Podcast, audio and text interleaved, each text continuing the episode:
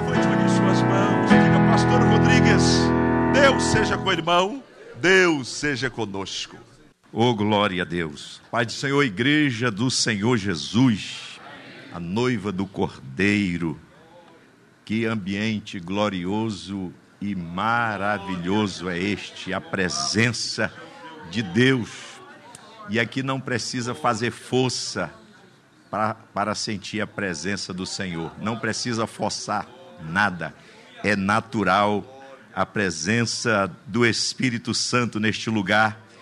Como sempre, quero louvar a Deus e agradecer o nosso querido pastor Eliseu, que está em casa acompanhando este culto.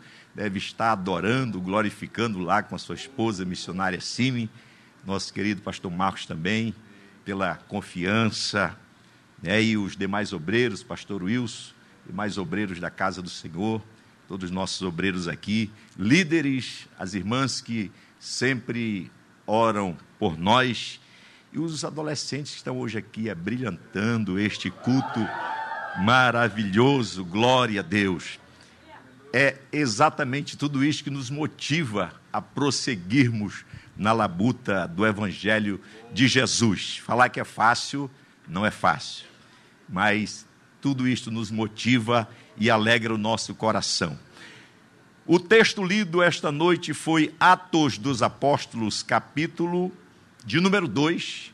Obviamente não irei ler todos os versículos, mas alguns versículos a partir do 41 depois, ao ler o texto sagrado, por gentileza, ao você se assentar, deixe aberta a Bíblia Sagrada.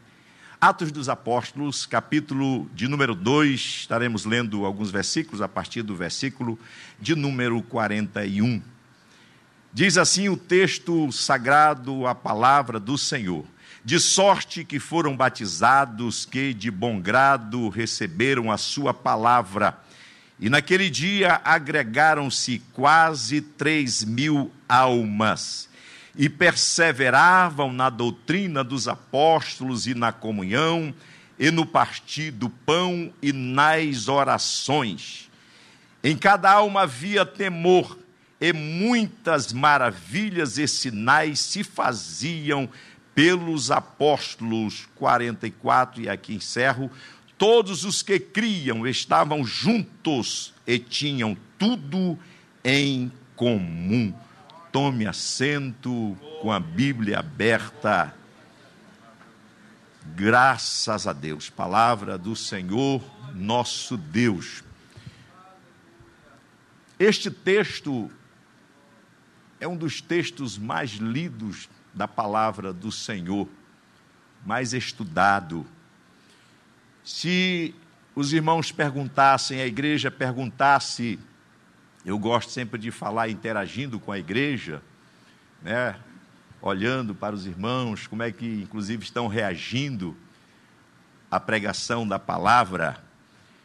Pastor, esta é uma igreja modelo, a igreja primitiva foi uma igreja modelo. Na minha percepção, no meu pensamento, acredito que a igreja primitiva foi a igreja modelo, porque foi a igreja que iniciou.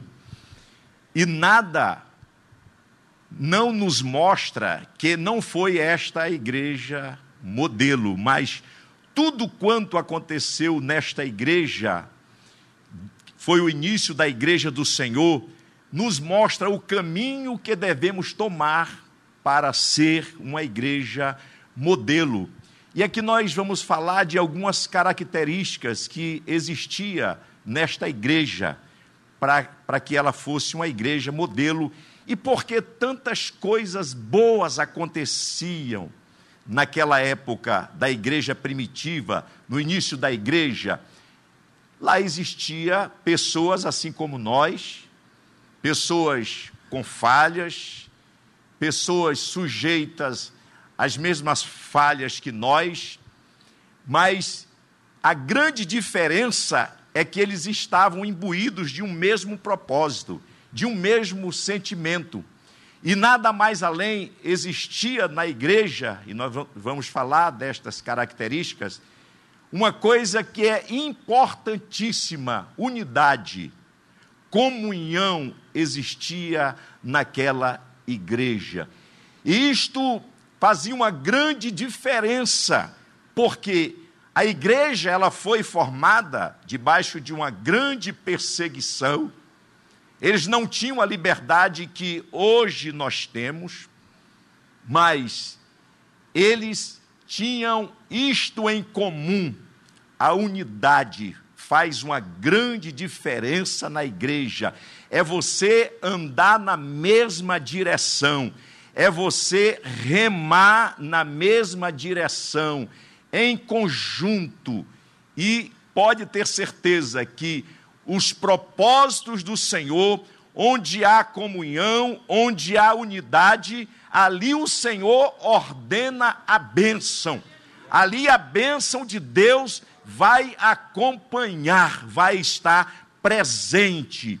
Para nós entendermos exatamente o que isto significa, o que, que é comunhão, o que, que é unidade da igreja de Cristo. Nós somos a igreja de Jesus. A igreja não é este templo bonito, suntuoso, climatizado, com bancos confortáveis, etc. Mas nós somos a igreja do Senhor. Cada pessoa aqui presente, aqueles que não estão também presentes, pertence à igreja de Cristo, o corpo de Cristo, a noiva do Cordeiro. Jesus é a cabeça da igreja. Jesus é que dá a direção para a igreja. Portanto, se nós estivermos vinculados, andando em unidade, certamente nós iremos chegar a um determinado lugar. E este lugar chama-se céu de glória.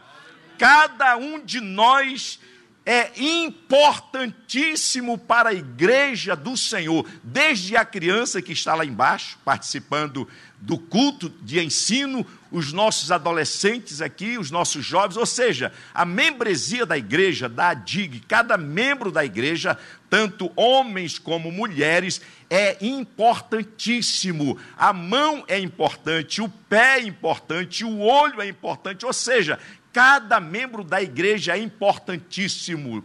Se nós entendermos isto, pode ter certeza que nós seremos uma grande potência como igreja do Senhor aqui na terra, porque quando nós trabalhamos de uma forma coordenada, nós iremos chegar a um objetivo. Quando trabalhamos de forma descoordenada, não saímos do lugar. E agora me vem à memória, pastor Marcos, e os irmãos sabem que eu sou militar, estou na reserva, mas você não desaprende. Quando você está, pertence a um determinado, vou dizer, um pelotão, e aquele pelotão marcha descoordenado, como é feio, né? Já pensou, irmã Mirardi, uma pessoa desfilando assim? Vai parecendo mais um robô, não é? Agora, quando marcha coordenado, né? Ó, esquerda, direita, esquerda, você, quando você olha, todo mundo está perfilado, alinhado e também a, a, coluna está certinho. Então, quando você marcha de uma forma coordenada, torna-se uma unidade e aquilo chama a atenção das pessoas. A igreja é assim. A igreja marcha de forma coordenada. A igreja é o exército de Jesus. Então, quando o comandante dá ordem em frente, a igreja vai marchando coordenadamente, pode ter certeza que aquele que está do lado de fora vai dizer assim: este pelotão, este exército, ele marcha de forma coordenada. Aí vai dizer assim: este exército, ele é bem treinado. Ele está preparado para qualquer ocasião, porque ele está desfilando de forma coordenada. Agora, isto exige tempo, treinamento, dedicação. Assim é a igreja de Jesus. Quando você olha para alguém que é abençoado na igreja, se destaca na igreja, tudo que faz é de forma excelente, com excelência. Veja a vida dele como é que é. É uma pessoa dedicada, principalmente que gosta de acordar cedo, gosta de trabalhar, gosta de orar, gosta de meditar na palavra de Deus. E aí, a igreja ela vai crescer de uma forma coordenada, não de forma atrofiada. E o que que fortalece a igreja do Senhor? É o que nós estamos fazendo aqui, meus irmãos, meditando na palavra, recebendo o alimento. Nós vamos nos fortalecendo, não inchando, mas ficando forte em Jesus, nos fortalecendo. O que nos fortalece é a palavra de Deus. Nós buscamos avivamento, não movimento. E o que promove avivamento é a palavra do Senhor. E era exatamente o que acontecia na igreja primitiva. Olha só, um homem só pregou um sermão e ele não pregou, é, vendo aqui pela palavra, pastor Wilson, pastor Marcos, não foi melzinho, não, ele pregou arrependimento. Era um João Batista. Quando chegou diante daqueles fariseus escribas que estavam ali, ele disse: Raça de víboras, arrependei-vos, porque é chegado o reino de Deus, o reino dos céus. Pedro foi quase na mesma linha aqui. Ele disse: Ó, disse-lhe Pedro: Arrependei-vos, e cada um de vós seja batizado em nome de Jesus Cristo. E aí imagine que tinha alguns outros tópicos aqui, mas ele falou sobre arrependimento. Arrependimento quer dizer mudança. Arrependimento é Metanoia é você mudar sua mente, é mudar mesmo, de forma radical, pastor, de forma radical, porque temos que ser radicais com o pecado. Com o pecado não se dá lugar a ele, trata como trata-se como pecado. Então, quando Pedro diz: "Arrependei-vos e cada um de vós", imagine quantas pessoas foram agregadas naquele dia, quase 3 mil almas na pregação. Isso é bom demais, porque vai trazer trabalho para o evangelista Robson, vai trabalhar na integração e discipulado, trabalhar é, junto com os nossos irmãos que dão o seu apoio ali no nosso, na nossa integração, e vidas serão abençoadas, alcançadas. E a bênção da comunhão é a igreja do Senhor. E quais um dos sinais desta bênção no meio da igreja, irmãos. E o que acontecia na igreja primitiva era a atuação do Espírito Santo no meio da igreja, entre os seus membros, o Espírito Santo agia, o Espírito Santo atuava, tanto que aquelas pessoas eles pensavam de uma mesma forma. Foi uma coisa tão tremenda a atuação do Espírito Santo no meio da igreja, que aqueles que tinham uma condição melhor começaram a vender as suas propriedades e dividir entre os mais necessitados no meio da igreja. É comunhão, é compartilhar aquilo que você tem, é a ação do Espírito Santo, porque onde há comunhão, há ação do Espírito.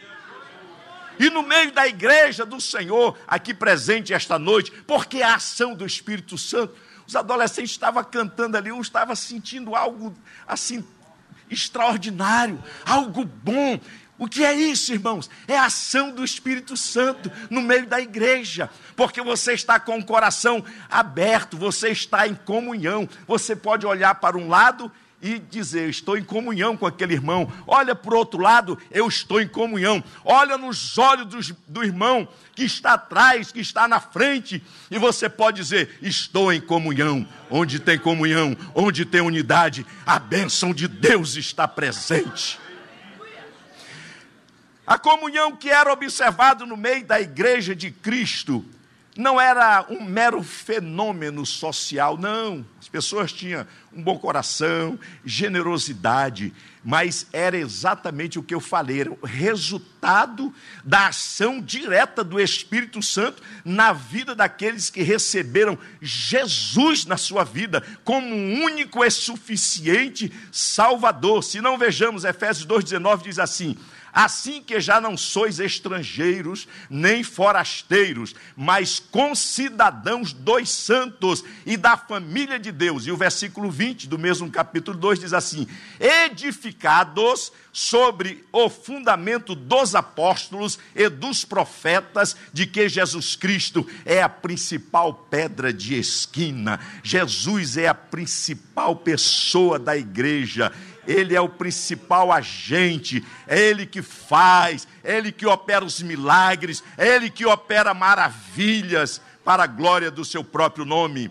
Vamos ver então é, uma das características que era presente na igreja primitiva. A primeira, eles compartilhavam de um mesmo sentimento, ou seja, aqueles irmãos, aqueles crentes em Jesus, ali da igreja primitiva, irmão José, eles eram autênticos. Então, a primeira característica que estava presente na igreja primitiva era autenticidade. Diga, autenticidade.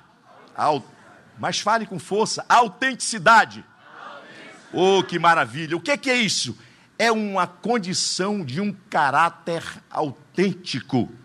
A melhor coisa que existe, irmãos, e a gente vê às vezes as pessoas preocupando-se com reputação em vez de caráter. Ah, estou preocupado com a minha reputação. O que é que vão pensar acerca de mim? Porque eu fiz isso, não fiz aquilo, porque eu fui, não cheguei, cheguei atrasado. Não. A importância na vida de uma pessoa, de um cristão que é modelo, é o seu caráter é o que mostra o que você é, tanto pela frente do pastor Marcos, do pastor Wilson, como por trás, onde, quando eles não estão presentes. Exatamente isto, caráter é isto, não é reputação. E porque a reputação, a pessoa está preocupada com a sua aparência, com o que, o que vão pensar acerca de mim. Não, você tem que estar preocupado é que é Deus, o que o Senhor pensa acerca de mim? Como é que eu estou diante do Senhor? Como é que está a minha vida diante do Senhor? Você já perguntou para Deus isto? Senhor, como é que eu estou com o Senhor? Eu estou bem na fita? ou, ou a minha situação está tá meia vexatória? Como é que eu estou diante do Senhor? Pergunte para Deus: como é que eu estou diante do Senhor? Espírito Santo, como é que eu estou diante do Senhor? Como é que está a minha vida diante do Senhor?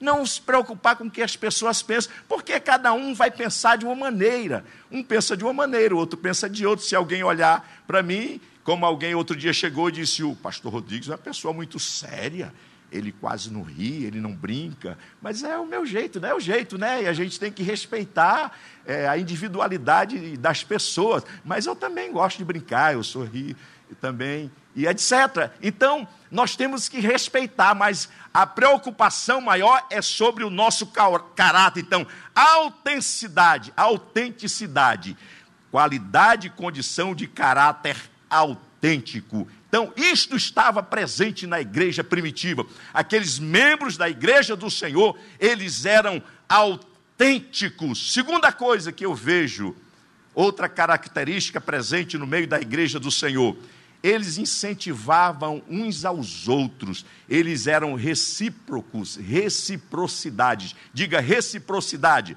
reciprocidade, eram recíproco, recíprocos. Quando você diz assim, alguém diz assim para você, você é uma bênção, pastor Wilson é uma bênção, uma pessoa tranquila, calma, fala manso, etc.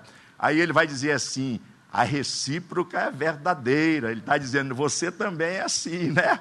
Porque às vezes você não gosta de receber elogios, mas é importante a gente elogiar as pessoas. Por que, que eu não posso elogiar as pessoas? Né, Pastor Santos? Às vezes só fala mal e inclusive por trás da pessoa. Então, fale bem desta pessoa para, para as outras pessoas. Então, reciprocidade, apoiar as pessoas, incentivar as pessoas. Se você percebe que alguém está cabisbaixo no meio da caminhada, olha para aquela pessoa, a pessoa está meio triste, chegue próximo dela, ou oh, meu irmão, minha irmã, o que eu posso fazer por você? O que está acontecendo? Está tudo bem?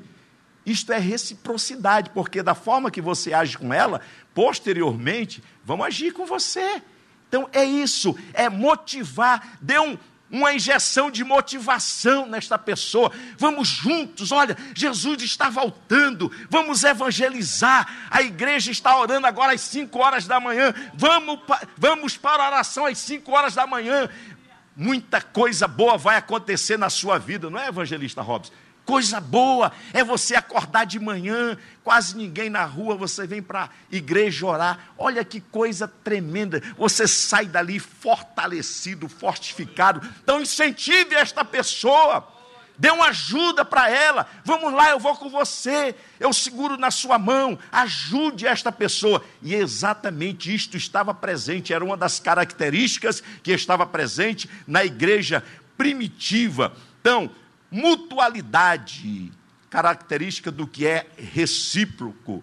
Reciprocidade significa dar e receber. Quando você dá, você também recebe, pode ter certeza. Isto não tenha dúvida. Outra característica que nós vemos presente na igreja primitiva é que um apoiava uns aos outros. Então, isto chama-se o quê? Compaixão. É você apoiar as pessoas. Alguém está fazendo determinada coisa? Para mim, a pior coisa que tem é você estar fazendo determinada coisa, a pessoa está vendo você ali e está olhando. Está puxando uma mesa, a pessoa está tá vendo você num sacrifício e está olhando não apoia, quer uma ajuda aí? Não, não pergunte não. Chama-se, pastor, iniciativa, tenha iniciativa. Vá lá, deixe, deixe comigo, pastor. Segura aquela cadeira, segura aquela mesa e vai. Isso é uma coisa mínima que nós podemos fazer, é apoiar um ao outro, é ajudar nas horas que mais precisamos, irmãos. Não aparece ninguém para ajudar. Só na hora do churrasco Misericórdia. Faz um churrasco para você ver. Né, evangelista da Bus? Faz um churrasco. Vai aparecer gente que você não sabe nem de onde que aparece, vai aparecer. Então, é apoiar um ao outro compaixão era o que Jesus tinha. O Senhor Jesus, ele olhava para as pessoas com olhar de compaixão, e aquele olhar de compaixão de Jesus atraía estas pessoas, atraía os enfermos, as pessoas que necessitavam da compaixão de Cristo. Característica presente na igreja primitiva, a igreja modelo. Outra característica presente na igreja primitiva perdoar uns aos outros. Oh, que coisa difícil isso. Chama-se o quê? Irmã Mirardi, misericórdia. Exerça misericórdia. Pastor, mas aquela pessoa me fez o mal porque não foi com o senhor. Imagina o que ele me fez. Tomou um dinheiro emprestado e não me devolveu. Só isso? Perdoa a pessoa. Está precisando de perdão, coitado, tá, estava precisando, né? Isso é um pequeno exemplo. É uma outra ocasião, um outro dia, é uma pessoa me procurou dizendo, pastor, eu estava muito chateado com o senhor. Eu falei, ô oh, minha irmã, fale então, pelo amor de Jesus, eu quero ir para o céu. Aí eu falei, eu não sabia, mas, irmã, com certeza eu iria para o céu, porque eu não sabia desse detalhe houve uma ocasião de uma determinada cerimônia, eu não pude estar presente. Aí enviei um outro obreiro, na época, eu estava em Jerusalém, e a pessoa ficou magoada comigo, profundamente. Eu fui saber anos depois. Falei, minha irmã, eu ia subir para o céu e a senhora com esse rancor no seu coração por causa de uma simples atitude, porque eu não compareci a uma cerimônia. A senhora não imagina como é que é a vida de um pastor, né, irmã, irmão Giovanni? Então, são coisas tão mínimas que às vezes a pessoa, você nem sabe. O evangelista Hobbes contou um detalhe acerca disso aí também, que ele estava passando de repente no supermercado, né? Eu também não tenho o hábito de ficar olhando, pastor, para os lugares, né? Eu, às vezes eu passo da frente de uma pessoa e eu não olho, é coisa minha mesmo, é coisa de, de sei lá, de militar, mas eu não olho. E aí eu estava com raiva do irmão, mas por quê, meu irmão? porque o irmão passou por mim e não falou, não deu a paz do Senhor. Mas como eu não lhe vi, eu estava correndo, estava preocupado em, em puxar o dinheiro da carteira, em pagar. Então, coisas mínimas e a pessoa guarda aquilo no coração. E aquilo atrapalha. Vocês sabiam que isso atrapalha até a oração. Por isto, a importância de, um, de uma outra coisa mais na frente que eu vou falar, a importância, o sermão da montanha, o Senhor Jesus, no capítulo 6, os versículos 14 e 15, Jesus fala sobre isto. Se nós não perdoarmos os nossos irmãos, nós não seremos perdoados pelo Senhor. Portanto, o perdão é importante, mas aquela pessoa me causou um grande mal, perdoe. Pastor, não estou sentindo de pedir perdão, não sinto. Pedir perdão não é um sentimento, é uma atitude. Você tem que tomar uma atitude de pedir. Eu, mesmo que seja contra a sua vontade, irmãos, isso quebra muralhas, barreiras, joga por terra muita coisa porque é isso que o diabo quer causar divisão no meio da igreja. E às vezes é algo simples, o Senhor está querendo agir no meio daquela comunidade, daquele povo, mas há estas picuinhas, são as pequenas pedras que incomodam, as picuinhas que incomodam a gente, que incomodam a, a, família, e etc. Até no meio da família, um irmão, porque não emprestou uma roupa, porque, e etc. Coisas mínimas, bobas, e falta comunhão no meio, neste lugar. E onde não há comunhão, onde não há unidade, não tem como a bênção de Deus chegar. Então, exerça misericórdia. Exerça misericórdia. É tão sério isto que a Bíblia nos ensina. Se você está devendo alguma coisa para alguém no sentido de pedir perdão, você não pode vir ao altar e entregar sua oferta. Você tem que ir àquela pessoa e chegar a ela e pedir perdão e depois entregar sua oferta. Senão o Senhor Deus não recebe a sua oferta. Pastor, mas é, assim, é exatamente assim que a Bíblia diz. São as pequenas coisas são as pequenas coisas que atrapalham a vida da gente. Porque as grandes você consegue ver, mas as pequenas não. Elas vão se acumulando, são as raposinhas que vão entrando no meio do arraial e começam a atrapalhar a vida da gente, a igreja do Senhor Jesus, a família são as raposas grandes, são as raposinhas, são estas picuinhas que, picuinhas que atrapalham a unidade da igreja, a comunhão da igreja. Eu não gosto daquela irmã porque ela fala com a cabeça olhando para cima. Não, tem que olhar para baixo, não, tem que olhar para cima. Não, não gosto porque ela só vem com aquela roupa rosa. Não, não gosto porque ela gosta de usar tênis. Qual o problema de a irmã usar um tênis? São coisas que atrapalham a comunidade de fé, a igreja do Senhor. E aí eu vou para a outra característica que ela é correlata com esta, que é falaremos sempre a verdade. A vi, é, no meio da igreja primitiva, que era a igreja modelo, tinha o que? Falavam a verdade com amor. Fale com amor, mas fale a verdade.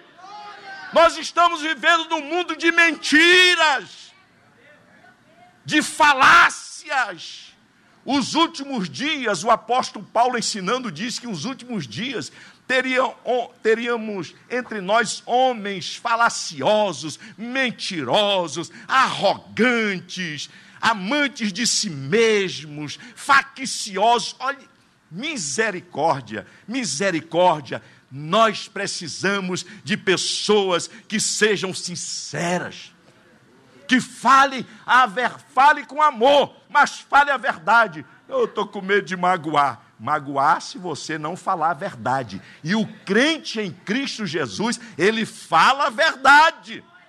Mesmo que custe a sua cabeça, ele fala a verdade, tem que falar a verdade. Não fique querendo inventar, é, enfeitar, não, é falar a verdade. E uma das características da igreja primitiva é que eles falavam a verdade, eram sinceros. Eu fui procurar ver o significado dessa palavra, tem um significado que as pessoas da época, é, quando faziam teatro, eles usavam máscaras de cera também. Mas eu, eu procurei outra informação e ela vem da etimologia, a palavra sincero vem do latim sinceros, que significa limpo e puro. Mas há uma outra explicação que associa o termo sincero com o significado de verdadeiro, devido a um hábito em Roma. Que hábito era esse? Algumas pessoas, na época, no caso, escultores menos qualificados, que não tinham tanta habilidade, eles usavam cera para disfarçar as imperfeições das esculturas. Então, tem este significado. Ou seja, sincero quer dizer sem cera. Sem cera. Eu trabalho com o pastor Marcos aqui, já tem alguns anos, os irmãos sabem. E quando ele tem que falar, irmãos, às vezes ele fala mesmo. E eu agradeço. Ele olha assim para mim, às vezes eu fico vermelho, né, pastor? Ele fica também, mas eu agradeço, pastor, eu lhe agradeço. Lhe agradeço. E é isto que nós temos, é assim que devemos ser sinceros. Sinceros. Eu sempre guardo uma palavra que o pastor Eliseu fala, como hoje é uma palavra de ensino, eu falei que gosto de pregar interagindo. Pastor Eliseu, ele sempre fala que todo bajulador, ele é desleal e ele não é sincero. Fuja dos bajuladores, viu? Eu não sei bajular. Eu sei trabalhar, mas bajular não tenho, não tenho nem jeito. Então, fuja dos bajuladores, cuidado. Oh, meu pastorzinho, olha o seu terno aqui, deixa eu tirar isso aqui. E aí, cuidado, cuidado com os bajuladores. Sinceridade havia no meio daquela igreja. Quando alguém tem que falar alguma coisa, fale a verdade. O pastor, essa não é o seu caso, viu, pastor Wilson? A sua gravata não está combinando com o irmão, não. não é o seu caso, pastor Wilson. A gravata, por sinal, está muito bonita, combinando perfeitamente. Então é sincero, se alguém perguntar essa roupa aqui, como é que está, como é que está a minha roupa? Meu, meu irmão, minha irmã, sinceramente, não está boa, não. Igual está acontecendo ultimamente aí, né? Uma tal de roupa de abóbora aí, está tá um caso, está viralizando nas redes sociais aí.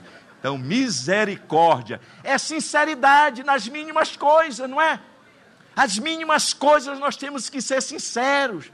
E começa assim, na escola, os adolescentes, os jovens, é sinceridade. Isso é autenticidade de uma igreja modelo, e na igreja primitivo estava presente, estou olhando ali para a hora, estava presente, e isto fazia uma grande diferença no meio da igreja, porque aqueles irmãos tinham prazer de estarem ali, porque era um lugar bom de estar presente, e aí eu já estou indo para o final, exatamente isto.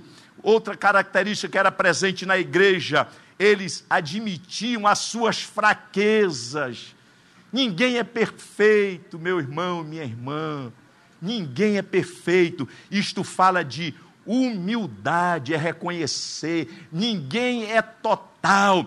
Ninguém é 100%. É por isso que nós somos a igreja de Jesus, o corpo de Cristo. Cada membro precisa do outro membro. A mão não pode dizer para o pé: Eu não preciso de você porque é feio este pé. Não, cada membro é importantíssimo. Você é importante na igreja do Senhor os irmãos que trabalham na zeladoria, os irmãos que trabalham na portaria, os irmãos que ficam lá atrás em pé, ali as irmãs que são as coordenadoras de, de sentar as pessoas nos lugares. Cada pessoa é importante na igreja do Senhor Jesus, na comunidade de fé da igreja do Senhor Jesus. Então, vamos ser humildes diante da igreja do Senhor, e a bênção de Deus será ordenada. Humildade demonstra que a verdadeira comunhão no sentido eminente cristão só é possível quando se mantém relações corretas com Deus. O Senhor é humilde, o Senhor Jesus, ele foi humilde. E Por último, irmãos, respeitar as diferenças das pessoas. Graças a Deus que a nossa igreja respeita as diferenças. Mesmo que você não aceite, mas nós respeitamos todas as diferenças. Nós aqui amamos a todos nós não concordamos com determinadas posições, mas nem por isso deixamos de amar as pessoas, porque a igreja de Jesus, ela foi colocada aqui na terra para alcançar as vidas preciosas para o Senhor Jesus. Quando Pedro pregou este sermão, quase 3 mil almas se converteram na comunidade de fé.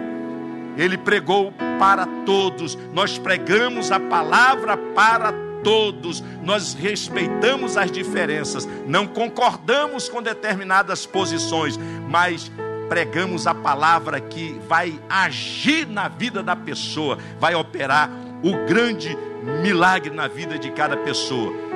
Para encerrar agora completamente, não podemos divulgar algo que alguém confessa para você, ou seja, nós temos que guardar os segredos alheios que são ditos lá no sigilo.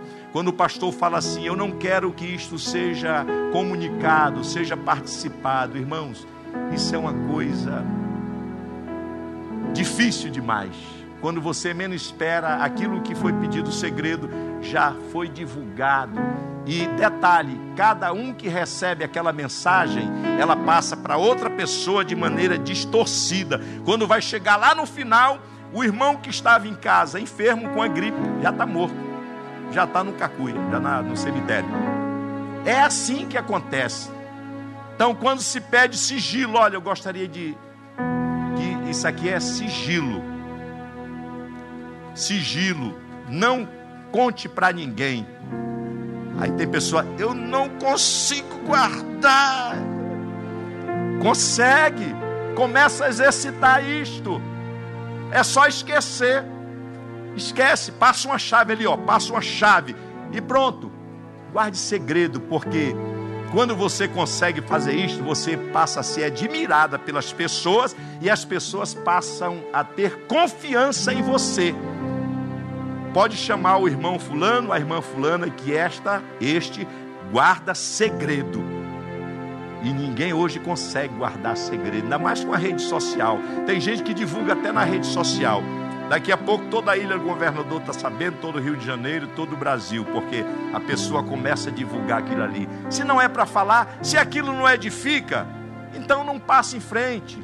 Passa o que edifica que vai promover comunhão na igreja, que vai promover satisfação no meio da pessoa. Se aquilo não vai acrescentar nada, então esquece. Tinha um irmão, logo quando eu me converti, que ele falava assim: Pastor, o crente, quando ele aceita Cristo, ele carrega dois sacos, um com fundo e outro sem fundo. O que é bom, joga no saco com fundo, e o que é ruim, joga no saco sem fundo jogou no saco, ele fica para trás. As coisas boas você leva com você. É exatamente assim. Fique de pé glorificando o nome do Senhor Jesus. Características de uma igreja modelo, a igreja de Cristo, a igreja que salvava, que operava maravilhas, e, e eu trago hoje para os nossos dias, na nossa comunidade de fé, porque Aqui fazemos amigos e aqui vivemos em paz, edificando-os de dentro e alcançando, salvando os que estão lá fora. Quando você age desta forma, a presença de Deus ela começa a fluir no meio da sua igreja e é isso que nós queremos. As pessoas virão à frente se arrependendo dos seus pecados, na pregação da palavra de Deus. As pessoas serão tocadas pelo Espírito Santo. E eu quero que o Espírito Santo toque agora nesta pessoa que entrou aqui esta noite e ouviu a palavra. Nós somos esta igreja, nós amamos você. Nós queremos que o Senhor Jesus possa agir na sua vida, no meio da sua família. Você que entrou aqui esta noite e ainda não faz parte da igreja de Jesus, não de um rótulo denominacional, mas da igreja de Jesus, a igreja de Cristo, a igreja que ama, a igreja que que perdoa, a igreja que é sincera nas suas atitudes. Nós queremos abrir esta oportunidade para você. Onde está a primeira pessoa? Alguém que porventura está afastado dos caminhos do Senhor, de alguma forma se entristeceu, até mesmo com uma palavra, e deixou a comunidade de fé, deixou a igreja do Senhor, se afastou. Volte para Cristo esta noite. Deixa o Espírito Santo agir na sua vida. Deixa o Espírito Santo trabalhar no seu coração. Em nome de Jesus. Onde está uma pessoa aqui? Levante uma de suas mãos. Vamos até que uma pessoa chegue até você para ajudar, que você chegue até aqui à frente. E nós teremos o maior prazer de orar por você. Onde tem esta pessoa? Olhe do seu lado, minha irmã, com toda a educação, com todo o amor. Pergunte: você já recebeu o Senhor Jesus no seu coração? Será que eu posso ajudar você a ir lá na frente para receber oração? Olhe do seu lado. Será que temos alguém? Muito bem. Até o final deste culto você tem a oportunidade de vir até aqui à frente e nós teremos o maior prazer de orar por você. Em nome do Senhor Jesus. Ministério de louvor, adorando ao Senhor Jesus. Amém.